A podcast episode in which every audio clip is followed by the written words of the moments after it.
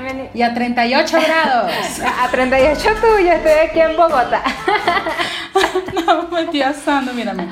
Sí, me da risa. Yo le pedí a Bea que apagara el ventilador porque eh, sabemos que el episodio pasado se escuchaba un poquito de fondo en, el- en Spotify.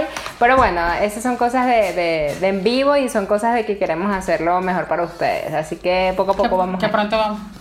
Y que pronto vamos a ir mejorando. Exactamente, amiga. Y que y pronto vamos a ir mejorando. Y ya casi que... Mira. Qué risa, los dos extremos. ¿Qué- ¿Cómo has estado? Que comenzaron eh, las tormentas en, en México. ¡Qué locura!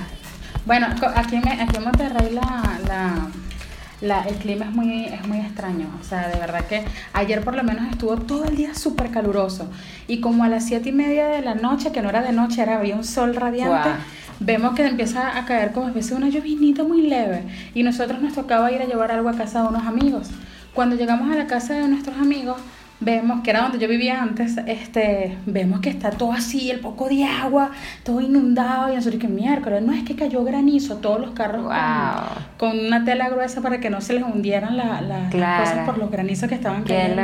O sea, una, lo- una cosa loca, y fue porque acaba de empezar la temporada de tornados y ciclones. Imagínate. ¿Y primera vez que vives eso o ya lo habías vivido el año pasado? Yo lo que vi- he vivido aquí es lo del aguanieve. Mm. Lo del aguanieve es que cae nieve y cayó nieve el día- en el del 31 de diciembre. Yo me acuerdo, tú mandaste foto, demasiado bonita. Que yo me estaba muriendo del frío, pero estaba así como que o me alegro o me pongo a llorar. ¿Cuál de las dos hago? No sabía qué hacer, pero, Pero era, así, la primera. era la primera vez que te conectaba, o sea, que veías nieve. No, yo me Sí, alegro. en el piso y todo así, o sea, en un país tan, tan caluroso, en un estado tan caluroso, o sea, yo decía, ¿qué es esto? Y yo le decía a la gente, la gente no me creía, y cuando se metían en las noticias lo vieron y, y sí, o sea, y, y- y el año pasado no hizo nada de frío comparado con los otros años cuando yo llegué. Qué loco. No, yo me acuerdo que el primer año, capaz y bueno, era la primera vez que veías invierno como tal. Yo recuerdo la primera vez, a Beatriz, que, que eso era, no puedo escribir, me voy a romper los dedos si escribo o tecleo. Sí, yo me acuerdo, chama, ahora, yo me acuerdo que siempre hablábamos de eso. Bueno, eso- de eso se trata el video de hoy, ¿no? No quiero ser community manager, Ya. lo bueno y lo malo de ser community Lo, manager. lo bueno y lo malo, ya no quiero ser community manager, ahora qué hago. A la persona que está conectada, salúdenos por favor, que queremos que esto sea algo interactivo. Entonces, por favor, salude, diga hola, diga dónde nos está escribiendo, o a las que se están conectando también, me encantaría pues saber. Y nada, amiga, comienza tú. ¿Qué, tú, tú, ¿Tú qué crees que es lo bueno? Dime tres cosas buenas y después seguimos. Dime tres cosas buenas de ser community manager. Desde mi experiencia, es lo mejor que me ha pasado en toda mi vida. Me cambió la vida por completo. Es la mejor decisión que puedo haber tomado y no me arrepiento de absolutamente nada. Pero no me has dicho todavía lo bueno. Eso es tu experiencia. Eso es algo bueno. Yo es que eso es lo bueno. Yo digo que eso es lo bueno. Lo otro bueno es que puedo trabajar en cualquier parte del mundo. Simplemente necesito un celular y una computadora. E internet. Una laptop. El internet, obviamente. Y lo otro bueno es que es un trabajo que siempre nos mantiene muy actualizados. Siempre tenemos que estar estudiando, tenemos que ser autodidactas, tenemos que estar siempre al día. Eso me gusta, eso me gusta porque nunca nos quedamos atrás. Eso es la- las tres cosas que más me gustan de ser community manager. Si se me escapa una, la dices tú. Vale, no, no, pues esas son tus tres cosas. Igual vamos a seguir hablando de lo bueno. ¿no? No son tres cosas buenas nada más. Mira, aquí nos saluda el Club del Ocio Santa Cruz. Saludos desde Bolivia, Santa Cruz de la Sierra. Saludos, querido amigo eh, o amiga. Hola. Este, bueno, a mí tres cosas que me encantan de- del tema de ser community manager es la parte eh, que somos multidisciplinarios, o sea, aprendemos muchísimas cosas en el proceso y eso es de, de verdad que me parece increíble porque así también vas descubriendo qué es lo que te gusta y qué es lo que más te gusta de ser community manager. La segunda cosa que me gusta muchísimo es el tema de las relaciones, que conoces muchas personas. Y la tercera cosa es que siento que aprendes muchísimo porque con cada cuenta que te toca, por ejemplo, imagínate que un día hablas tú, que llevaste cuentas de, de, medicina como tal y era como que eh, en áreas específicas aprendiste muchísimas cosas que antes no sabías en esa área por llevar esa gestión. Entonces yo creo que para mí esas tres cosas son a uno de verdad eh, eh, como que tantas, o sea, ser community manager es muy bueno, pero esas son como que las tres de mayor relevancia que yo podría marcar como tal en mi vida. Sí, Sí, señor. Es, es que entre esas eh, también están las que son más o menos malas, las que son, porque es que también el community manager es una, es un, es como un puesto que se ha creado que la gente no, no sé si, no, no, es que no quiero echarle la culpa totalmente a las personas, sino también nosotros, es de parte y parte. Nosotros a lo mejor quizás no hemos dicho exactamente qué es lo que hace un, cuál es la labor de un community manager, porque mm, en las empresas normalmente agarran al asistente administrativo y lo ponen a hacer el community, a ser el community manager de la empresa. Totalmente. Y esa persona, por supuesto, que no está capacitada para ser el community manager. No es lo mismo manejar una cuenta personal que manejar una cuenta empresarial o una cuenta que tú estás con un objetivo en específico. Pero hablemos de, de eso, o sea, obviamente eh, yo, bueno, los, voy a hacer un poquito de spoiler de mi canal, los invito a, a ver eh, un video donde hablamos justamente de, de las dos cabezas, del tema de cómo ser community manager freelance o lo cool de ser freelance y lo cool de estar en agencia. O sea, para mí, freelance, eh, o sea, tú no eres community manager, o sea, tú realmente eres muchísimas cosas porque, o sea, estás empezando solo, entonces tienes que aprender de Facebook Ads, tienes que aprender de copy, de diseño gráfico, de edición de videos, de estrategia, y eso no está mal eh, porque estás comenzando y estás aprendiendo un poquito de todo, pero en las agencias siento que esto sí lo respetan muchísimo más, o sea, mucho más. Entonces cuéntanos tu lado de, de, esa parte de la agencia. Eh, bueno, en la parte de la agencia sí, sí se respeta un poco más porque ya tiene, obviamente si es una agencia de marketing, ya conocen cuál es la tarea de, del community manager. Sin embargo, a veces también cuesta que en la agencia nos mantengamos. Este, solamente, sí, solamente te dejen, porque si se ponen a leer el perfil, de, el perfil del cargo de un community manager, es más que todo interactuar, es gestión. generar conversaciones, solamente eso. Y fíjense que uno como community, bueno, yo por lo menos como community manager en la agencia donde estoy, donde estoy trabajando, creo que es el nombre nada más como para saber qué hace Beatriz. Pero en realidad yo no solamente hago eso, yo me puse a leer lo que realmente este, hacía yo y obviamente no es eso, yo, yo soy una content manager. Hago muchas otras cosas adicionales de, de la agencia que tiene que ver con todo lo que es de marketing de, de la agencia, ¿no? Y entonces eso es lo que digo, o sea, no hay mucho conocimiento y por eso es, eh, no valoran muy bien lo que es el ser community manager. Un community manager actualmente es un community manager, es un social media manager, es un content manager, es un toda estratega digital, un trafficker, un, un, experto en SEO. Exacto, hace todo. diseñador web, o sea, es que es demasiado. Diseñador web, diseñador gráfico, porque a veces tú no tienes conocimientos de diseño gráfico y obviamente te sientes con el síndrome del impostor, que no sabes si tu diseño es lo suficientemente bonito y sin embargo te arriesgas a, a, publicarlo y sin embargo ofreces tus servicios diciendo que tú también vas a hacer los artes. Entonces, dependiendo de lo que la persona esté dispuesta a pagar por tus servicios, tú dices, ok, puedo contratar yo por fuera a un diseñador que me ayude a llevar esta marca o simplemente lo voy a tener que hacer yo. Totalmente. Y especialmente con la gente de Venezuela. La gente de Venezuela se ha tenido que ver en la, en la en la necesidad de hacer, ser community manager, social media manager, content manager, todo, trafficker, toda broma, porque... Bueno, yo... Algunos, no todos, ojo. Yo, no, pero, o sea, yo aquí sí, por lo menos, yo siento que todos community manager, independientemente del país en donde esté, comienza siendo, si, si estamos hablando de freelance, ¿vale? Comienza siendo de todo. Porque es que al final, como, como nosotros pues no tenemos experiencia, cuando estamos comenzando tenemos que ir empapándonos de cada cosa. Entonces, yo por lo menos en una oportunidad, creo que fue hace dos años, una chica me preguntó, yo ya tenía, pues ya yo tengo que como cinco años de community manager, yo en ese momento tenía tres años, ya tenía mi experiencia y ella estaba comenzando y ella me dice, Angie, ¿cómo cobras tú los servicios? Entonces yo le digo, o sea, ¿cómo así? O sea, ¿cómo que cobro? O sea, yo en ese momento cobraba por paquetes y demás. Y ella me dijo, no, porque yo cobro este diseño gráfico, esto, cobro copy, esto, cobro gestión, esto, si quieres el plan de marketing, aquello, si quieres aquello, lo otro. Entonces yo así, y, y el precio le daba muchísimo más de lo que yo cobraba en paquete. Entonces yo le digo, y, y, ah, y me dice, y no contratan mi servicio. Y yo, ok. o sea, ese es el problema.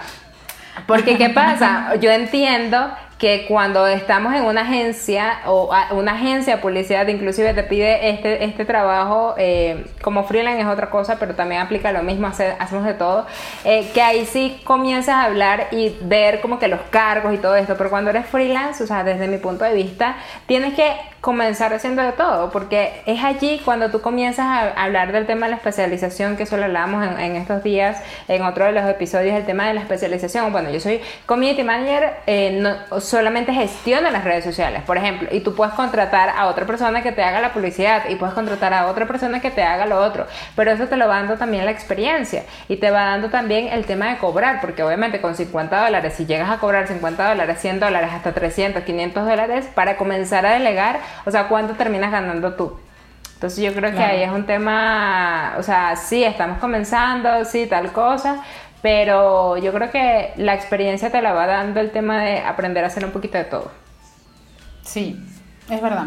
Yo de hecho ahorita estoy viviendo la experiencia de que parezco una empresa de reclutamiento de personal, porque en estos días en uno de los, de los clientes que estoy me dijo que, bueno, no, no me dijo, yo vi que había una necesidad y que mi cliente quiere más y quiere más y quiere más. Entonces yo le dije, ok, ya eh, el cliente está consciente de que las redes sociales se están llevando bien, de que el trabajo se está haciendo y ya nunca más me ha dicho absolutamente nada de redes sociales, pero quiere seguir creciendo. Entonces yo le dije, ok, o sea, vamos a hacer algunos cambios, vamos a seguir creciendo. Necesitamos un diseñador gráfico. Necesitamos ahora una persona que nos ayude con la parte de la interacción, porque a mí no me da tiempo de la interacción necesitamos, o sea, le empecé a dar ciertas pautas y yo dije, bueno, simplemente por este trabajo puedo conseguir a alguien que nada más me haga esto. Y por este trabajo puedo hacer, conseguir a alguien que me haga solamente esto y ahorita se va a ampliar el equipo. Qué cool. Entonces eso es bien chévere porque eso es lo que tú acabas de decir, la experiencia te da seguridad porque ya, ya conoces un poco más de lo que de hasta dónde llega tu trabajo y cómo puedes ayudar al cliente a que pueda seguir creciendo. Y también conoces a tu cliente y sabes cuánto puede pagar tu cliente. Entonces ya más o menos sabes cómo negociar con las personas para poderlos este, unir a tu equipo, ¿sabes? Ya llega un momento en que lo puedes hacer. Totalmente. Y también me he topado con gente que todavía siguen este, pidiendo precios que tú dices, Dios mío, ahora, o sea, yo, yo, yo ahorita por lo menos lo que yo siempre hablo con Angie eso de los precios y Angie me dice, vea, yo ahorita no estoy tomando trabajos que sean, que no sean de menos, o sea, que, que, sea, que tienen que ser trabajos de más de 500 dólares para arriba, porque si no, no no, no, no me sirve. No, es que es, desgastante que aquí vamos justamente a las tres cosas que no me gustan de ser community manager. ¿Comienzas tú o comienzo yo? No, tú, tú, tú. Ok, la primera que no me gusta es que el trabajo realmente es desgastante. O sea, un community manager se desgasta eh, creando contenido todo el tiempo, investigando, haciendo los diseños, eh, haciendo planes, haciendo muchas cosas que ya hemos mencionado en, todo el episodio. Y realmente es eso, o sea, nos desgastamos y terminas cansándote. Entonces imagínate que tú no cobres lo que mereces o lo que te da para hacer el trabajo, tú vas a terminar aunque sea tu pasión, te vas a terminar cansando de ese trabajo. Entonces, imagínate, bueno, yo voy a facturar, no sé, 5 mil dólares mensuales y estás cobrando 200 dólares. ¿Cuántos clientes tienes que tener para lograr esa facturación que quieres? Entonces, para mí, esa es una de las cosas que, no me gusta de ser community manager, que es el tema del desgaste, si no cobras como es. Eh, la otra cosa es que a mí particularmente eh, no me gusta programar, me da fastidio programar porque, eh, por ejemplo, ahorita como está IGTV, están otras herramientas, están las historias y demás, yo antes programaba con OnlyPool con, con mi amiga, con Bea, este, y era súper cool, pero ahorita con el tema de los formatos y demás es demasiado tedioso y por lo menos Creator Studio, que es de Facebook, que es muy cool, que te ayuda a programar, no es una plataforma tan bonita para programar, a veces se pega, a veces tienen que... Como, amigable. No es amigable. O sea, yo sé que están en pruebas y demás, pero no es nada amigable para el tema de la programación. Y el tercer punto que no me gusta muchísimo eh, es el tema de las analíticas. O sea, yo sé que las analíticas importan mucho y yo el tema de las analíticas realmente las delegaba. O sea, no me gustaba sacar análisis. Yo simplemente delegaba, entrégame mi informe, eh, dime qué es lo que funciona, yo sigo trabajando en esto y demás. O sea, particularmente. ¿Y tú? Bueno, Estamos hablando de que de las cosas buenas o malas. De lo que no te gusta de ser community manager. No lo malo, sino lo que no te gusta. Lo que no me gusta. Lo que dije. me parece que es un trabajo que vale mucho, es un trabajo súper valioso, es un trabajo que, te da a conocer, o sea, si tú no estás en las redes sociales no existes. Y siento que es un trabajo que la gente no, no todavía a estas alturas no lo valora. Sí hay más gente que ahora conoce el trabajo de community manager, porque de hecho conocemos a demasiada gente que lo hace, pero de verdad que es un trabajo que la gente no tiene ni la idea del impacto que tiene el trabajo de trabajar, o sea, esto de trabajar en redes sociales, de ser un community manager, y ojo, y digo community manager por no decir la persona que hace todo, o sea, que hace community manager, que hace social media manager, que hace content manager, que hace, que, hace todo, no, o sea, me estoy refiriendo a todo eso, pues a una sola persona en muchos cargos. La gente no se da cuenta de lo de que es un trabajo súper valioso y que de verdad es un trabajo que vale la pena y que es un trabajo con el que tú puedes vivir. O sea, este, eso es, bueno, después les digo por qué les digo esto, porque esto vendría siendo la ventaja. Lo otro que tampoco este, me, me gusta mucho de ser community manager es que a veces he notado, o sea, desde mi experiencia, he notado mucho en grupos, yo he estado en grupos de WhatsApp donde hay muchos community managers, personas que se dedican a gestión de redes sociales y no me gusta, no me ha agradado mucho, o sea, sé que es algo de perspectiva de cada quien. No, te apoyo ahí, ahí te apoyo.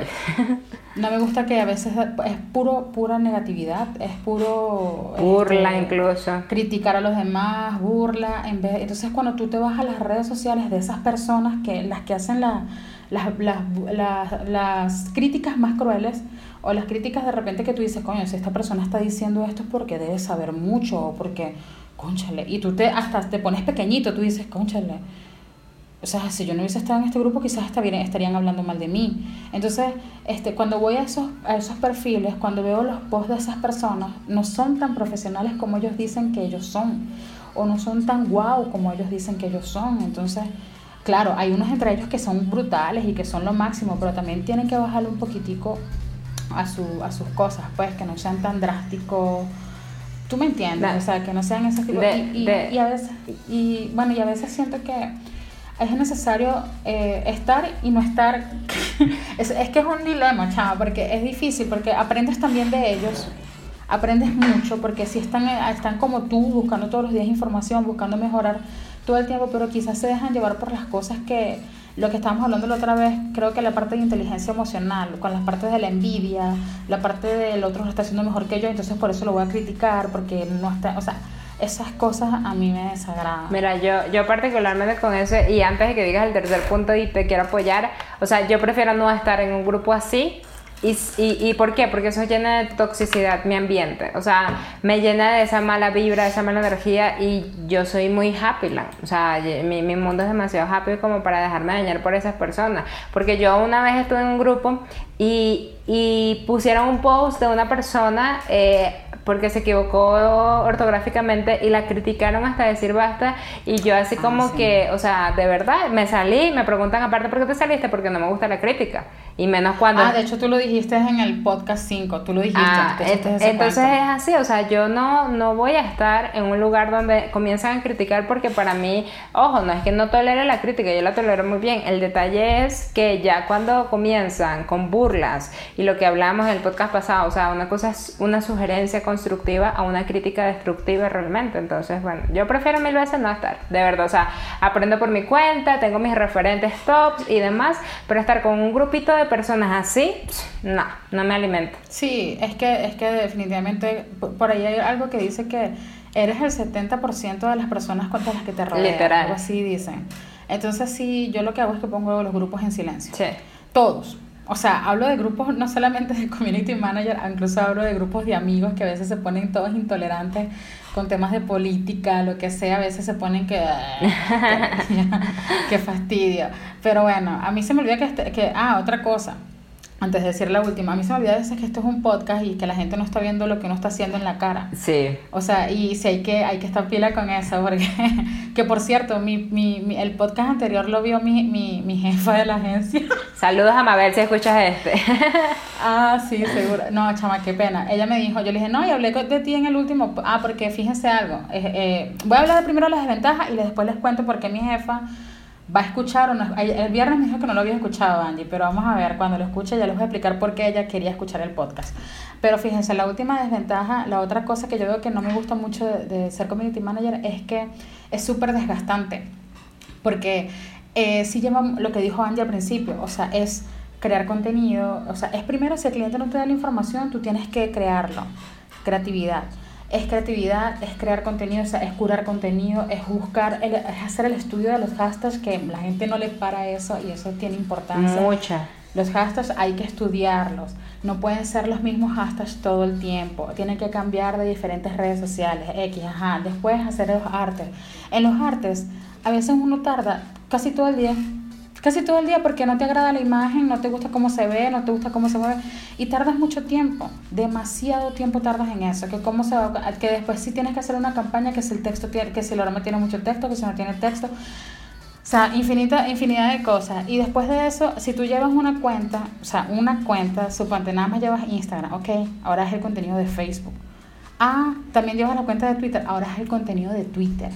Ah, ahora es el contenido de LinkedIn. Ah, ahora, o sea, y, eso con un solo cliente. Imagínate cuando ya comiencen cuatro o tres clientes más, entonces al final... Eh, es eh, que la gente, es que la gente puede llevar eh, muchas redes sin estrategia. Porque a mí me pasaba. Yo al, principio yo no, yo, no quería yo no creaba estrategias, pero cuando ya me toca crear verdaderas estrategias, que todo tenga un sentido y que en verdad eh, hay un objetivo predeterminado para que de la manera como yo voy a publicar en las redes sociales ya todo cambia, ya yo no puedo llevar cinco clientes. Totalmente, o sea, no. No puedo, o sea, tengo que tener yo personas que me ayuden. Exacto, o eh, eh, un equipo ya al final, o sea, una de las cosas por las cuales nosotros hemos creado agencias cuando hemos tenido volumen de trabajo es por ese mismo tema, porque bueno, está el nosotros ya sabemos, bueno, esto es una de las cosas que me encanta del tema de ser community manager, es que este negocio es escalable al mil por ciento, o sea, súper escalable. Entonces comienza, como ve yo que hemos hecho equipo, donde no solamente somos ella y yo, sino que buscamos dos personas más, entonces una persona hace esto, otra persona hace aquello, otra persona hace aquello, y se trabaja como si fuese una agencia por ese determinado proyecto, entonces también es muy cool, pues. Obviamente ganamos menos, pero el trabajo que tú haces es mucho menor y, y, al final te permite crecer más, porque si tú te limitas a que no, yo solo puedo todo, yo sola puedo todo, el día que tú te enfermes, Dios no lo quiera, el día que tú tengas que hacer una diligencia, salgas de vacaciones o lo que sea, no va a rendir igual el trabajo. Entonces, mira, vea, para no, no, hacer este episodio tan largo, para, para ir cerrando ya, ¿qué, ¿qué pasaría si yo no soy, o sea, si ya yo no quiero ser community manager, ¿qué alternativas tenemos? Si yo no quiero ser community manager, pero te quieres mantener en esta misma área de online. Sí. Puedes especializarte. O sea, también puedes ser community manager, pero especializarte en diferentes áreas. O sea, te puedes especializar, como lo comentaste tú en el video anterior, que ahorita nosotros nos vamos a, vamos a empezar como especie de un proyecto donde vamos a preparar a community managers a especializarse en diferentes redes sociales. A mí eso me parece una idea brutal porque que sepas todo de Pinterest y hagas crecer las redes, la, la, la, comunidad de una red social y te conviertas en experto en todos los sentidos en una red social, a mí me parece que es maravilloso. Y hay mucha gente ganando dinero de esa manera. La otra forma, yo también veo, si no soy community manager, lo que tú estás haciendo, Angie, que ahora estás este, guiando a las personas a que hagan crecer sus negocios. A mí me parece eso también algo, uff o sea, y ahorita como en esta, en esta época de cuarentena que muchas personas se reinventaron y tuvieron que buscar un plan A, un plan B, un plan C un plan D, me parece que es una buena manera es, un, es una buena manera de emprender, bien sea como community manager o bien sea para hacer las otras que nombré. Totalmente. O sea, a mí me parece que es algo que puedes hacer en cualquier parte del mundo sin descuidar a tus niños, puedes estar en casa tranquila, sin descuidar las tareas del hogar. O sea, son cosas que se pueden hacer si tú sabes cómo administrar tu tiempo y si sabes cómo planificarte y si eres disciplinada. Totalmente. O sea, lo veo así desde mi punto de vista. Totalmente de acuerdo. De hecho, yo siento que el tema del community manager es tan escalable porque tú vas aprendiendo de tantas cuentas que vas a tomar y tú te puedes especializar o sea, no solamente, eh, o sea, tú, si eres community manager y tú no quieres hacer la parte de ejecución, tú puedes comenzar a entrenar a un equipo y en ese equipo pues tú simplemente te, encargas de hacer los negocios. Eso puede ser una opción también. Es decir, de cerrar el negocio, buscar el cliente, cerrar el negocio, tú te llevas tu tajada, repartes la, la otra tajada a tu equipo que al final poco a poco vas montando una agencia y al final eso pues rinde muchísimo más. O sea, el tema del community manager eh, aunque yo siento que uno, uno, nunca deja de ser community manager, inclusive de uno mismo, por el tema de que nosotros trabajamos nuestras marcas personales, o sea, yo no he dejado de ser community manager, yo sigo trabajando mi marca personal, sigo trabajando mi marca de mis proyectos y demás, que al final eso es gestión de redes sociales. Entonces, para mí, este, simplemente que y como lo dijo Vean en un principio, o sea, yo me tracé un tope de que yo no voy a cobrar menos de X cantidad de dinero por manejar redes sociales de otras personas. ¿Por qué? Porque yo sé todo el trabajo que implica eso Y yo sé que si en determinado momento no tengo tiempo, yo puedo sacar una pequeña tajada de allí, contratar a otra persona que me apoye en ese, con esa cuenta, por ejemplo. Exactamente. Y bueno, este, antes de que, de que terminemos, yo sé que ya, ¿cuánto tiempo llevamos? Ya 25 ya, por eso no lo quiero hacer tan largo. Ya, que quiero decir lo que dije que iba a decir hace un ratito, porque sí me parece importante. Este, fíjense que siempre me preguntan que por qué tienen que estar en redes sociales. Hay muchas personas que son muy tóxicas, muy negativas. De hecho, cuando empezó la cuarentena, quise ayudar a una amiga a crecer y me ignoró me ignoró. O sea, yo tengo mucho trabajo que hacer y sin embargo le dije a esta amiga, la vi tan afligida por las cosas que estaban pasando y le dije, oye, si empezamos a aprovechar este tiempo para que tú empieces a manejarlo de las redes sociales, me ignoró. Me ignoró por completo. Ya después me di cuenta por qué me ignoró, cosas personales. Pero, este, muchachos, este, fíjense que mm, lo que pasó con mi jefe en estos días, que porque ella está viendo el podcast, porque ella me dijo que le pasara el link del podcast, porque ella se metió en su Twitter, que no, ella normalmente no utiliza, ella es experta en SEO más no, ella no se mete en redes sociales ni nada de eso. Ella es experta en SEO, pregúntale lo que te dé la gana en SEO de Google Ads y de Facebook Ads. Es una, es una experta. Pero ella me dijo, Beatriz, ¿qué estás haciendo que te veo en todas partes? ¿Por qué no haces lo mismo con la agencia? Entonces yo le digo, es lo que pasa es que yo me comunico desde mi, desde mi, desde mi, persona. O sea, para mí es mucho más fácil comunicarme desde mi persona y no tengo que esperar a que me aprueben todas las cosas. Yo simplemente digo lo que siento en ese momento y hablo sobre mi experiencia. Pero manejar una agencia, ya tú estás detrás de la agencia, ya es pedirte autorización cada vez que yo quiera hacer algo. Pero ella dijo, fíjense la cosa como cambió que me imagino que por eso fue que cambió y no sé si de aquí en adelante ahora se va a manejar así, hasta ahora sí. Me dijo, Beatriz, te veo en todas partes, ¿quién es Angie? ¿Qué, ¿Qué, estás haciendo tú? ¿Por qué, están en, ¿Por qué te me meto en Twitter y te veo a ti? ¿Por qué me meto allá y te veo a ti? ¿Por qué veo esto y veo a ti? ¿Y por qué yo no estoy, por qué el Macero?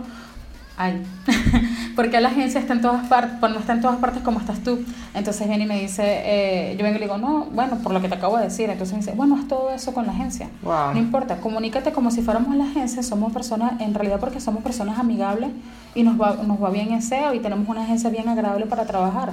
Te doy libertad, te doy carta blanca. Entonces ahí es cuando Sí, ahí es cuando yo te digo, o sea, si no estás en redes sociales no existes. Si no te muestras tal cual como eres, no existes. Y de repente ella vio eso, vio esa visibilidad, vio que hay muchos tweets, vio que hay mucho video en YouTube y dijo, oye, pero yo quiero eso. Yo creo que a lo mejor de repente no está ahí mi nicho de mercado. A lo mejor las empresas no van a ver esos videos o no van a ver de repente esos tweets de repente, pero me va a dar más visibilidad. Totalmente. Y que también quiero, quiero, quiero, quiero también. Ese es otro de mis objetivos, tener más visibilidad. Totalmente. Entonces eso es bueno, por eso digo, no, no subestimen las redes sociales, siempre lo he dicho, no las subestimen, es la única manera de darse a conocer, eh, de dar a conocer su negocio. Si no están en redes sociales, simplemente no existen. Totalmente de acuerdo contigo y creo que qué mejor conclusión y aprendizaje que ese, amiga. Entonces, bueno, gracias por todos los que nos acompañaron. De verdad, disculpen que, que, sea tan largo. O díganme ustedes qué les parece si lo quieren así, más corto, más largo. Ustedes al final son los que deciden. este Y nos estamos viendo la próxima semana. Recuerden que todos los, los podcasts son todos los domingos, los hacemos en vivo y tratamos de subir en Spotify el mismo domingo, si no el lunes como tarde. Pero bueno, el hecho es que nada, nos encanta que nos acompañen, nos encanta que estén aquí. Háganos preguntas, déjennos preguntas para nuevos podcasts y nuevos eh, temas porque al final así de eso hablamos. Entonces síganme y sigan a Beatriz. Sí, de hecho me, nos gustaría que nos dieran opciones, porque queremos hablar, a nosotros queremos hacer estos podcasts bastante relajados, ¿saben? Que no queremos hablar de cosas marketing. El marketing significa, no, no, queremos hacer de experiencias. sobre Exacto, sobre las cosas que nos pasan. De repente, si ustedes intervienen en la conversación aquí en el chat cuando usted, cuando hagamos los podcasts en vivo, nos encantaría demasiado porque podemos entablar una conversación con ustedes. Ustedes nos cuentan, miren, este Beatriz, ¿y qué harías tú si tu cliente viene y te dice que no, le tienes que hacer todo gratis? Yo te voy a responder. O sea, eso, eso me gusta porque vamos a poder interactuar. Porque eso pasa también. A veces tus clientes vienen y te dicen, ah, tú eres community manager, dale, pues hazme la relación de pagos de mis facturas y para que me hagas también los cheques. Y si puedes, sácame a pasear al perro. Eh, Literal. Y, nosotros, exacto, y nosotros te podemos enseñar cómo decirles que no sin ser un grosero, sin ser una persona hostil ni nada por el estilo, porque ya yo lo he hecho. Totalmente. No. ya me han dicho que les haga los cheques. Wow.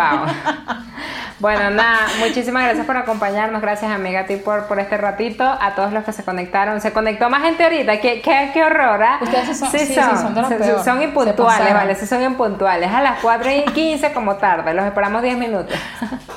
Miren, vean el episodio 5 que estuvo bien chévere y después se lanzan para este porque es una secuencia. O sea, estamos hablando, o sea, hay cosas que hemos hablado aquí que vienen del episodio 5. Entonces sí sería chévere que, que eh, escucharan el episodio 5. Váyanse a bañar Se bañan para que no tengan calor y ponen el podcast mientras se están bañando y nos escuchan la la la la la la y después vienen y siguen con el episodio 6. Facilito. Play y ya. Exacto. Entonces, nada, cuídense mucho, se les quiere un montón. Gracias por acompañarnos. Bye bye.